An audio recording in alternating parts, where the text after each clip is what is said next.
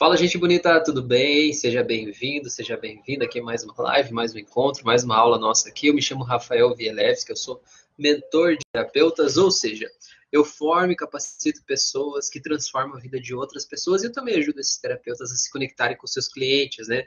Com os seus pacientes, as pessoas que precisam ter suas vidas transformadas. Porque a gente que é terapeuta, a gente sabe que uma coisa é eu saber como tratar uma pessoa quando ela está na minha frente, saber qual ferramenta aplicar, de que jeito causar essa transformação. E outra coisa bem diferente é eu saber como chegar nas pessoas que precisam de mim, não é? Como conectar com clientes, como cobrar o preço certo pela minha sessão, como ter clientes na terapia para eu poder realmente viver de terapia, porque muita gente entra, na verdade todo mundo, né, entra no mundo da terapia primeiro como paciente, aí depois a gente vai vendo que isso é um negócio legal, que é tão legal isso que a gente quer compartilhar isso com o mundo. E a gente quer levar esse bem que a gente recebeu, levar para outras pessoas. Então aí a gente começa a dar os primeiros passos no mundo da terapia. E se você está aqui agora, eu quero te ajudar a poder ganhar dinheiro como terapeuta para você, para que essa seja a tua principal fonte de renda e você possa viver de terapia, porque para mim isso é muito importante, porque enquanto você não ganha dinheiro com terapia, a terapia está em risco na tua vida. Você vai precisar fazer uma outra coisa para você ganhar dinheiro. Então eu estou aqui hoje para te ajudar a ter né, formas de você ganhar dinheiro como terapeuta, para que essa possa ser sua principal fonte de renda, para que você possa se sentir bem em poder causar uma transformação na vida das pessoas. Você vai ver como isso é incrível, tá bom? O Matheus está aí, falou oi, oi Matheus, seja bem-vindo, Mariana, o Jarbas, todo mundo está aí, sejam bem-vindos aí, gente bonita do meu coração, que bom que vocês estão aqui, para a gente ter esse nosso bate-papo, essa nossa troca de ideias. E eu queria saber aqui de vocês que estão aqui no começo da live agora, qual é o assunto que vocês querem debater hoje? Qual é o tema que vocês querem trazer? Qual é a dúvida que vocês têm aí a respeito do, do mundo que vocês estão vivendo, enfim, desse mundo de terapia, de autoconhecimento, né, de mudança interna, de transformação de outras pessoas? O que, que você quer saber? O que está doendo aí dentro de você? Qual é o ponto que talvez seria importante a gente discutir um pouco hoje, trazer um pouco de luz para esse assunto, para você poder olhar sobre um outro aspecto. E talvez isso poder te trazer mais tranquilidade, mais leveza, mais paz aí para você poder estar tá de bem com você mesmo. Então, conta aqui para mim qual é esse ponto que está doendo aí dentro de você, tá? Porque para mim é muito importante que você possa, como eu falei agora há pouco, né? Você possa realmente aprender a ganhar dinheiro como terapeuta e essa esse é um dos pilares mais importantes aqui para mim, para que você possa realmente fazer um trabalho muito bem feito. Você tem um método estruturado para você ir lá e atender os seus pacientes, ter resultados transformadores na vida dos seus pacientes e poder realmente se conectar com os seus clientes, tá bom? Vou aproveitar, enquanto vocês estão chegando aqui, quero apresentar para vocês meu livro, não sei se vocês já conhecem, mas esse livro aqui, ó, opa, ó, Hipnose Clínica Aplicada, ó, aprenda de forma definitiva a usar a técnica tá? É um livro que eu escrevi, é bem, bem legal, não é porque foi eu que fiz, mas ele é bem legal mesmo, né? Ele tem a venda aí na Amazon, em todos os maiores portais de livros, né? Tanto a versão impressa quanto o e-book. E ele traz um passo a passo de como usar a hipnose, tanto para você que quer ser terapeuta, ou que já é terapeuta e quer usar a hipnose de forma profissional, quanto para você que quer buscar autoconhecimento e quer saber de que jeito essa tal de hipnose pode ajudar a melhorar tua própria vida. Então ele vai ajudar nos dois sentidos. Ele é bem legal, é bem didático, assim, bem passo a passo, tá bom? Então, se vocês quiserem, vai ter aí vocês vão encontrar o link para comprar esse livro, que é muito legal, tá bom? É, eu sou mentor de terapeutas também, ajudo esses terapeutas a se conectarem com os clientes, né? Eu já fiz algumas mentorias ao vivo aqui, faço aulas aí uma vez por semana com um grupo de alunos meus, e isso é muito legal para a gente aprender, né? Na prática, no dia a dia, e poder desfazer esses nós. Eu, além de ser professor de terapeutas, eu sou terapeuta também, né? Eu atendo diariamente as pessoas, meus pacientes. Então isso que é legal porque o que eu passo para vocês aqui é o que eu vivo, não é algo que alguém me disse, né? Não é uma uma ideia distante de como eu acho que deveria ser. Não, é a vida real, né? O dia a dia, o que, que dá certo, o que, que não dá certo, que tipo de paciente é mais fácil, que tipo de paciente é mais difícil, qual tipo de problema a gente precisa de uma abordagem mais complexa, qual tipo de problema uma abordagem mais simplista é mais eficiente até com uma abordagem complexa, como falar com as pessoas, como se conectar com as pessoas, isso tudo eu quero compartilhar com vocês aqui, né? Estou aqui à disposição para a gente fazer isso, tá bom? Então eu faço lives toda segunda, quarta e sexta, sempre às 10 da noite, né? Às 22 horas. Então, se você está vendo essa live gravada, assistindo ela depois, vem participar comigo ao vivo toda segunda, quarta e sexta, às 10 da noite, tá bom? Então, hoje, para a gente começar esse tema de hoje aqui, eu queria falar um pouquinho sobre relacionamentos, tá? Para a gente falar sobre relacionamentos, eu já falei um pouco numa outra live, né? Porque todo terapeuta deve saber para tratar relacionamentos, mas eu quero pegar principalmente o viés da carência, sabe? Porque assim, ó, Às vezes a gente está se sentindo carente e a gente quer que a outra pessoa preencha a falta que está dentro de mim, né? Eu quero que o outro faça eu me sentir amado, eu quero que o outro faça eu me sentir bem, eu quero que o outro é, me preencha de todas as formas, né? E você como terapeuta precisa saber reconhecer esse padrão afetivo, porque muitas vezes sabe o que, que acontece? A pessoa ela não está conseguindo é, lidar com o fim de um relacionamento, por exemplo, né? Por quê? Porque talvez aquela outra pessoa que estava com ele ou com ela, né, aquele relacionamento, no mundo dessa pessoa representava a solução de todos os problemas. Porque ela tem vários problemas na vida, todo mundo tem seus problemas, as suas coisas, as suas dúvidas, as suas frustrações, as suas inseguranças. E aí, quando vem uma pessoa de fora, Talvez essa pessoa sentiu que o companheiro ou a companheira ia mudar o jogo de forma tão drástica que ele poderia simplesmente seguir leve, seguir livre, ele poderia simplesmente deixar para trás todos aqueles problemas como se eles não existissem mais, né? Como se fosse a solução mágica de todos os problemas. E aí o que, que acontece? Quando esse companheiro vai embora, ou mesmo que ele não vá, fica numa relação frustrada, né? Porque eu espero, tenho uma expectativa de que o outro resolva coisas dentro de mim que eu não consegui resolver, mas eu quero que o outro resolva, eu quero que o outro amenize essa minha dor, eu quero que o outro dê um jeito na minha vida. E quando a gente está querendo isso, né? Isso aí é o segredo para a gente se sentir frustrado, né? Para a gente sentir.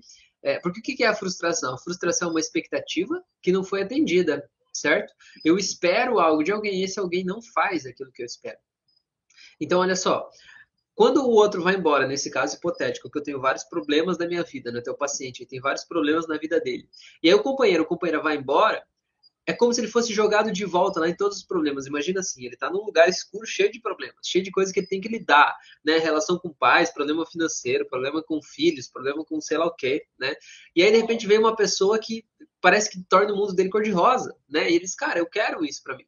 Só que aí essa pessoa não aguenta a pressão, né, de ter que resolver todas aquelas coisas ali. E aí, quando essa pessoa vai embora, o outro é como se fosse mergulhado de volta lá naquela escuridão onde ele estava, porque ele vai ter que enfrentar todos aqueles problemas que ele achava que não precisava mais enfrentar, ele achava que ele estava livre de tudo aquilo lá.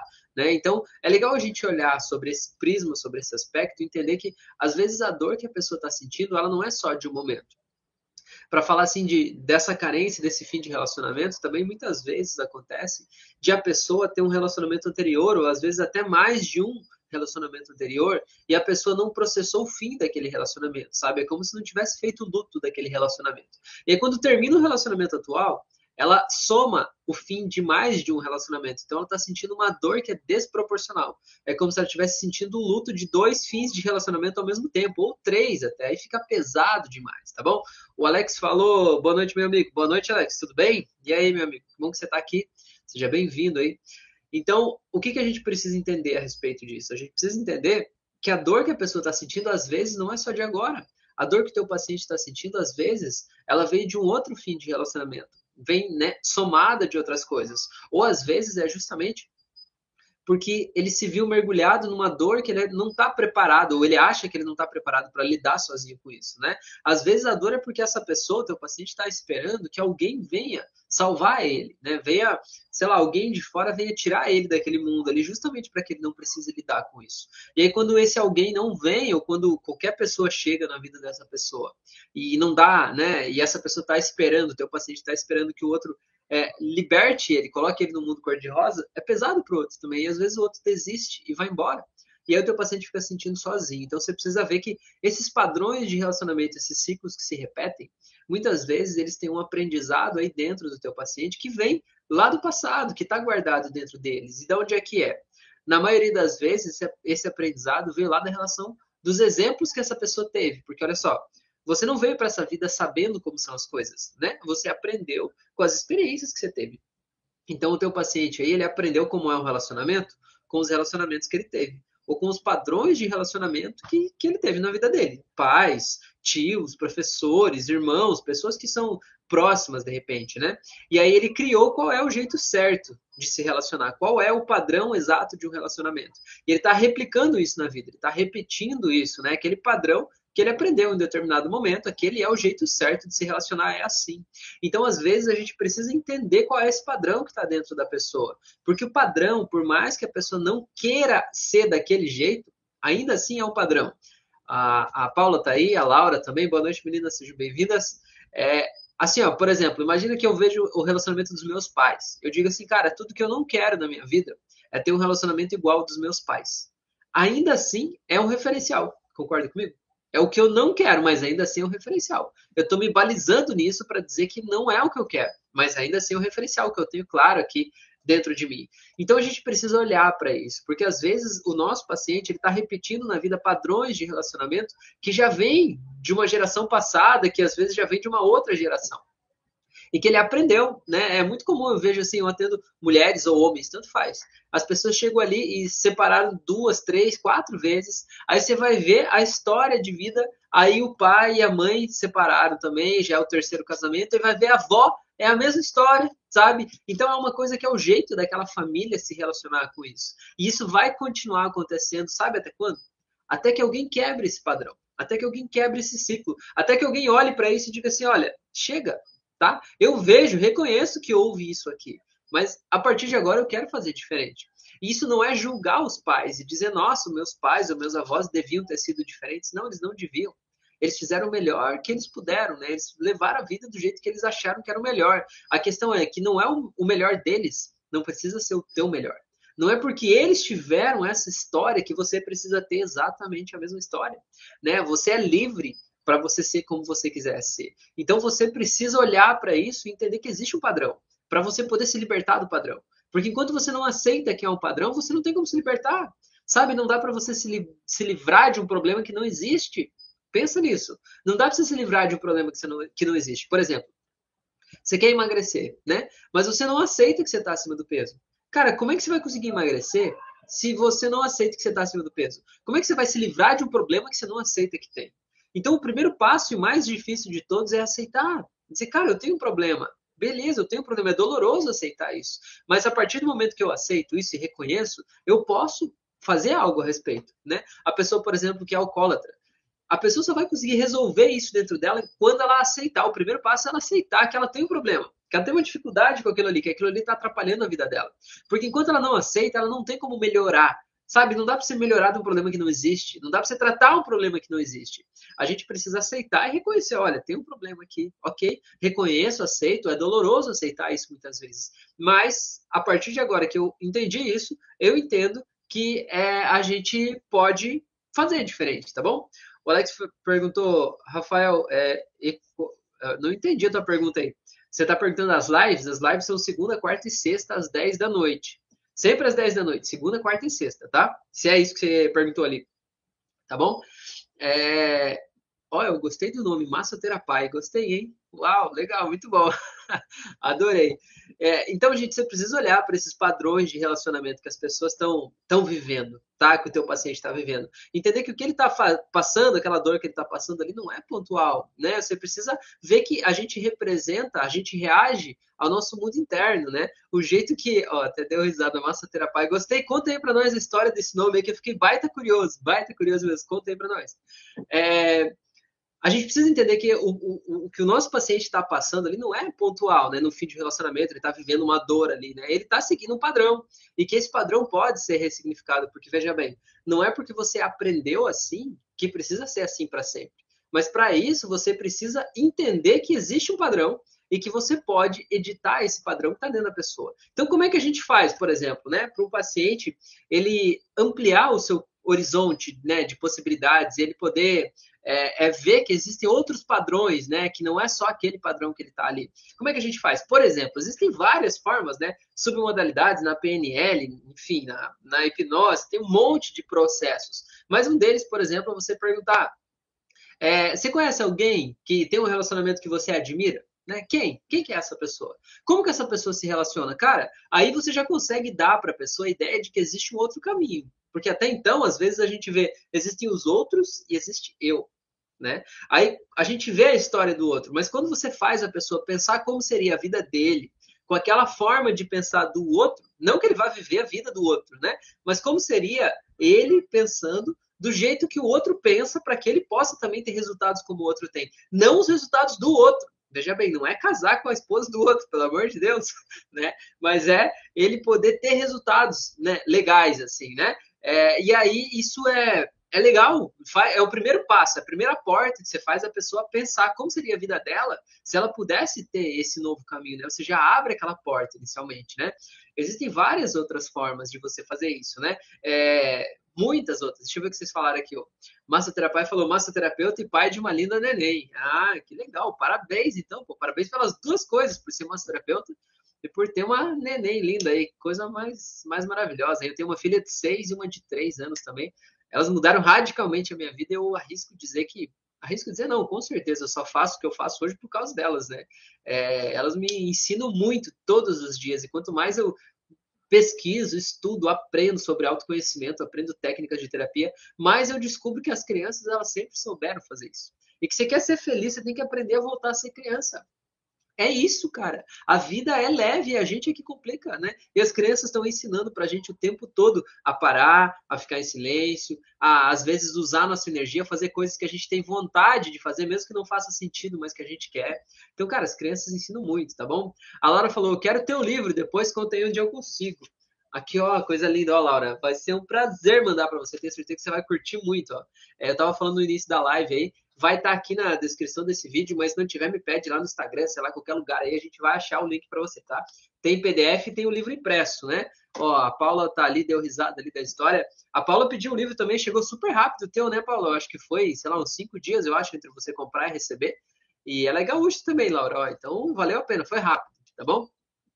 Massoterapia falou ali, é isso mesmo, muda a nossa vida e bagunça um pouco, mas com toda certeza, cara. Bagunçar é, é justamente é, mexer com a raiz da coisa para a gente poder construir algo diferente, né? Porque se tudo fosse exatamente do jeito que estava, a gente sempre continuaria com o mesmo resultado, né? Então a gente precisa dessa bagunça aí para tirar as coisas do lugar, né? Para que a gente possa arrumar de novo, tá bom? A Laura falou lindão mesmo, show, legal, muito obrigado, viu? Valeu. O Alex falou aqui, ó. Rafael, e quando a pessoa se esconde atrás do problema, sempre justifica um determinado problema usando outro. Não aceita que realmente precisa de uma mudança. Também quero, vou pedir, mas quero dedicatória. Pois é, Alex, o pior, meu amigo, o pior é que esse aqui, do jeito que ele está hoje, hoje, não estou dizendo amanhã, mas hoje, eu não consigo mandar de dedicatória para ele, porque quando você compra lá do site, ele sai direto da editora. E aí tá lá já, né? Então ele já sai direto vai para casa. Então não, não tem como fazer dedicatória. Só quando a gente se encontrar pessoalmente, eu assino o teu, que tal? Pode ser? Quem sabe, né? Vai ser um, um prazer aí a gente de repente fazer um curso junto ou algo assim, né? Se encontrar por aí, tá bom? É, tá, mas respondendo a tua pergunta aqui, quando a pessoa se esconde atrás do problema?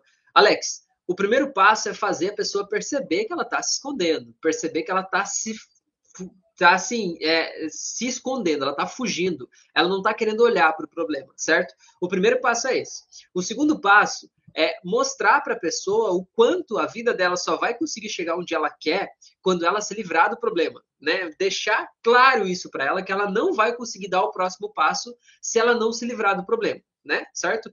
Primeiro é fazer ela entender que está se escondendo. Segundo, ela ter a clareza que a vida só vai dar o próximo passo quando ela se livrar do problema. E o terceiro é reforçar onde ela quer chegar, né? Qual é a vida que você quer? Onde você vai chegar? Quando você resolver esse problema aí, daqui, sei lá, um ano, dez anos, o que você vai estar tá fazendo? Onde é que você vai estar tá morando? Como é que vai ser a tua vida? Né? E reforçar isso com todos os cinco sentidos para essa pessoa estar tá totalmente cheia de energia ali, né? Daquela alegria, daquela felicidade, daquela força de vontade dela poder chegar lá onde ela quer. E quando ela tá cheia disso, você trazer ela de volta e dizer, então, lembrar do segundo pilar, né? Então, lembra, tá vendo isso aqui? Você só vai ter quando você passar pelo segundo, né? Que é realmente resolver isso. E para você resolver, aí você volta pro primeiro, que é justamente você assumir a responsabilidade por isso. Porque, cara, a coisa mais fácil do mundo é a gente colocar a culpa em outra pessoa. A gente se eximir da responsabilidade. Achar que o errado é o outro. O errado é o meu marido, é a minha esposa, o meu filho, a minha mãe, errado é o meu vizinho, é o meu patrão, errado é o meu colega de trabalho, errado é sei lá quem, né? O motorista do ônibus. Cara, é fácil a gente colocar a culpa em outra pessoa. É doloroso assumir responsabilidade pelo que a gente está passando. É difícil, sabe? Ainda mais quando a gente tem o hábito de se colocar como vítima da situação. Porque, cara, eu sempre digo, vitimismo é um veneno doce é doce porque na hora é gostoso dizer, ai, tadinha de mim, tô sofrendo. Que, ai, meu Deus, eu queria isso, mas eu não posso, porque fulano não deixa, porque fulano não quer. Ah, isso as pessoas, né, não me valorizam e tal. É doce. Você não precisa assumir a responsabilidade pelo que você está fazendo. Mas é um veneno, porque de médio para longo prazo você vai se envenenando, você vai minando a tua força de vontade, a tua coragem, a tua capacidade de resolver o problema. Você vai cada vez se afundando mais e vai se vitimizando mais.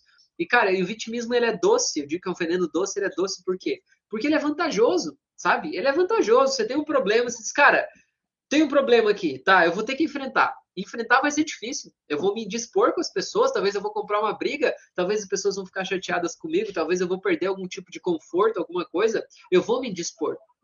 Então, o que, que eu faço? Eu vou lá e digo, ah, mas tadinho de mim, tá difícil, mas eu vou ficar quieto aqui e tal. E isso faz o quê? Faz você se vitimizar mais. E às vezes esse vitimizar faz você ficar reclamando sempre mais. Porque quando você reclama, você ganha algo. É incrível isso, as pessoas, né? A gente, como ser humano, tem uma capacidade muito grande de exercer empatia. Então a gente vê alguém dizendo, nossa, tadinho dele tá tão sofrido, tá tão doloroso, tá tão difícil, não sei o que lá e tal. A gente vai lá e dá algo para ajudar essa pessoa, para minimizar o sofrimento do outro. E aí o outro aprendeu que se vitimizando ele ganha algo. E aí o que, que ele faz? Ele se vitimiza mais. E quanto mais ele se vitimiza, menos ele tem força para ele fazer as coisas que ele podia fazer. Ele mais está preso dentro da vida dele. Então a vítima, ela acaba minando a sua própria autoconfiança em busca de um pequeno souvenir, né? em busca de um pequeno ganho, algo que é vantajoso momentaneamente, mas que vai trazer um grande prejuízo a longo prazo, tá bom? O Alex falou ali, geralmente tem ganho secundário, mas com toda certeza, né? Tem ganho secundário. Todo, toda vítima tem um ganho secundário. A gente não assumir responsabilidade pelas nossas merdas internas e ter um ganho secundário gigante. É muito mais fácil, né, colocar a culpa no outro do que assumir a nossa responsabilidade. A questão é assim, como eu comecei falando, né, que existe um padrão de relacionamento, né? Estava falando de relacionamentos. Existe um padrão dentro de mim sobre como é um relacionamento. Então eu posso achar que o errado é o outro, é o meu marido, minha esposa, né, meu namorado, enfim, eu posso achar que o errado é o outro. Só que o outro só está preenchendo na minha vida um papel que eu defini dentro de mim, que é o certo de um relacionamento. Certo? Esse é o papel. O teu marido uma esposa é assim. Eu aprendi isso, eu criei isso a partir das minhas experiências e o outro está preenchendo esse papel na minha vida. Eu encontrei lá fora alguém que estava exatamente fechava a peça do quebra-cabeça para isso que eu esperava dessa pessoa, né? E aí o que, que acontece? Eu acho que o errado é o outro. Aí eu vou lá e de repente fecho, né? Encerro esse relacionamento e digo assim, não dá mais para ficar com essa pessoa, não quero mais. Aí eu encerro o relacionamento, sabe o que vai acontecer? Cara, não vai demorar, você vai encontrar uma outra pessoa igualzinho. Por quê? Porque afinal de contas você não curou em você o que te faz é, trazer aquele tipo de relacionamento para você. Outra pergunta que eu faço, né, e que você deve fazer para o teu paciente também é a seguinte: quando a pessoa está se sentindo vítima e presa na vida dela, né? Por exemplo, ah, eu tenho uma pessoa do meu lado que não me aceita, que não me ama, que, sei lá, não me valoriza, né? E que sempre me trata mal, por exemplo, ou me xinga.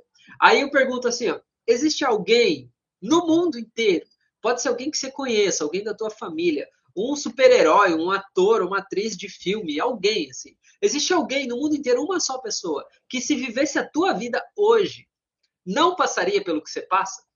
Aí a pessoa sempre para para pensar, como assim? Como assim? Sei lá, a Mulher Maravilha na tua casa, aí com o teu marido, com o teu namorado, sei lá, o Superman com a tua esposa, sei lá.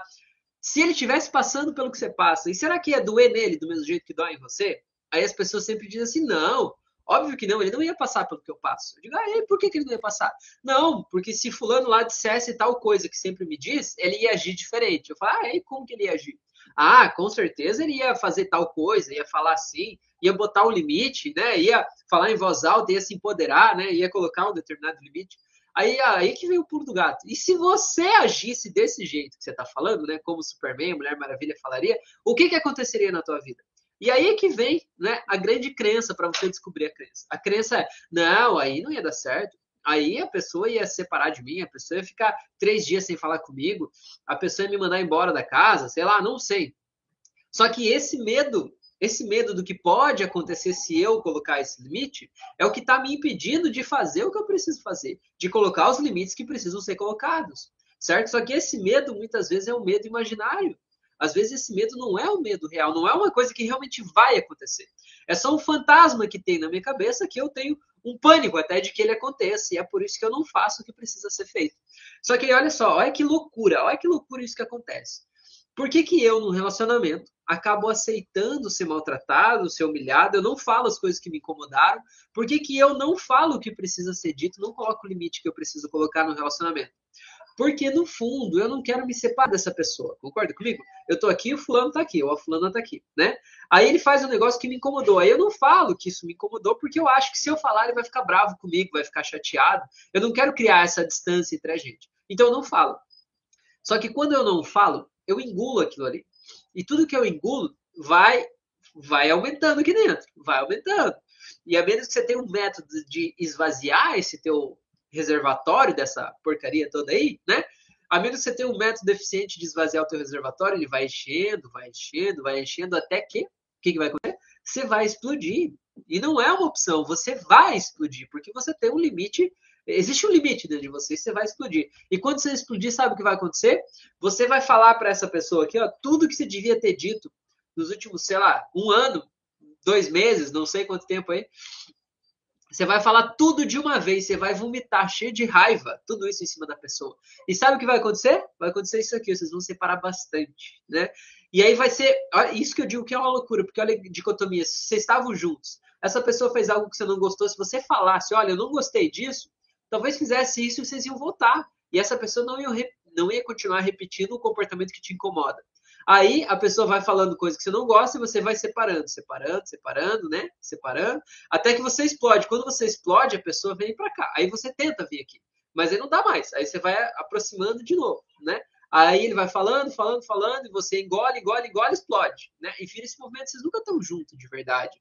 Então o único jeito de estar junto de verdade é superar o medo do fim para você poder falar o que precisa ser dito na hora que precisa ser dito sem explosão, sem raiva, sem agressividade, sem aquela coisa de não aguento mais. Mas você olhar nos olhos como adulto e dizer, olha, isso aqui, ó, eu não gostei. Tá vendo? E não interessa o que, que você vai pensar a respeito disso, porque muitas vezes a gente acha, a gente não fala porque acha que o outro não vai gostar.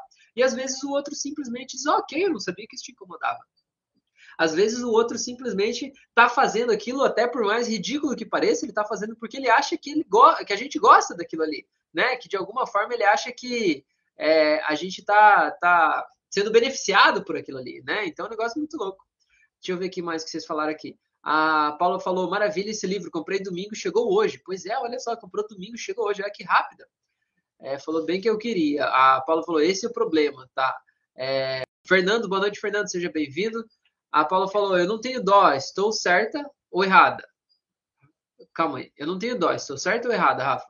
É, você não tem dó das pessoas, no caso da outra pessoa, tá certo, ninguém tem dó, cara. O dó é a pior coisa que a gente pode ter por alguém. Porque, veja bem, quando a gente tem dó de alguém, a gente está imaginando, criando na nossa mente uma imagem mental que o outro é incapaz, que o outro nunca vai conseguir resolver os problemas dele, que o outro está lá sofrendo e que o outro é, sei lá, que ele nunca vai conseguir resolver as coisas dele. Eu tô com dó dele, pobrezinho dele, olha só, né? Pobrezinho tadinho dele. E aí eu tô reforçando a miséria em que ele tá. Eu tô reforçando esse estado. Agora, quando eu olho dentro de mim e eu crio uma imagem de, porra, que legal, cara, ele pode, ele consegue. A pessoa, né, eu tenho o hábito de dizer assim, quando a pessoa vem me contar uma história muito cheia de, de tristeza, assim, né? A pessoa assim, nossa, tadinha de mim, Rafael, tô passando por um negócio tão complicado, tão difícil, tô passando por uma crise de não sei o que lá e tal. Eu costumo dizer assim, mas eu tenho certeza que você tem uma inteligência aí dentro de você que com certeza vai conseguir resolver esse problema. Cara, olha só, eu não entro naquele dó, ai, tadinho dela, nossa, tá sofrendo lá. Não, não, pelo contrário, eu empodero a pessoa de, cara, vai lá, resolve, porra.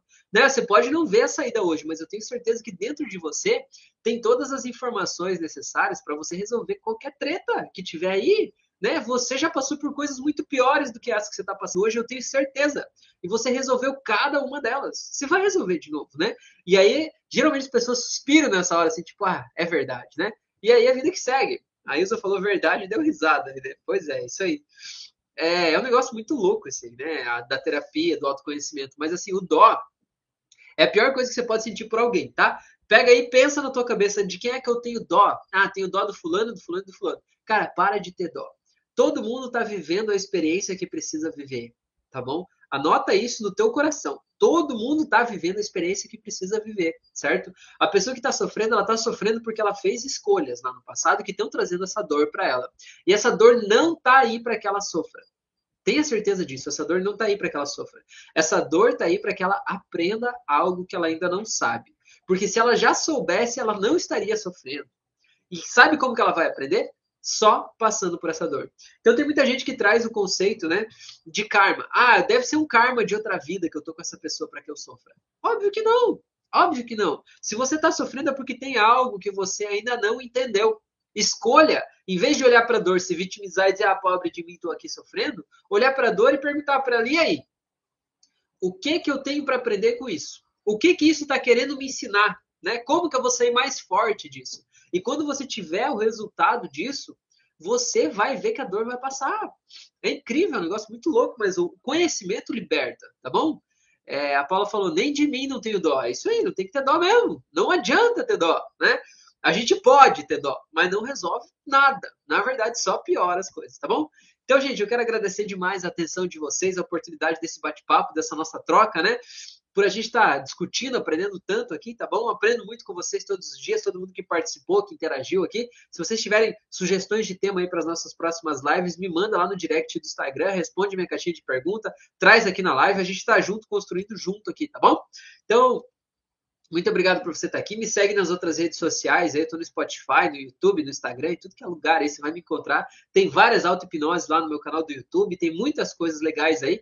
Dias 6 e 7 de agosto, vou ter um curso presencial de hipnose clínica em Balneário Camboriú. Se você sentir no teu coração o chamado de vir participar comigo aqui, vai ser um prazer inenarrável ter você aqui comigo, para a gente aprender junto, né? Toda essa técnica de ir realmente lá e causar essa transformação profunda aí na vida das pessoas, tá bom? Grande abraço, se cuidei e até o nosso próximo encontro. Valeu?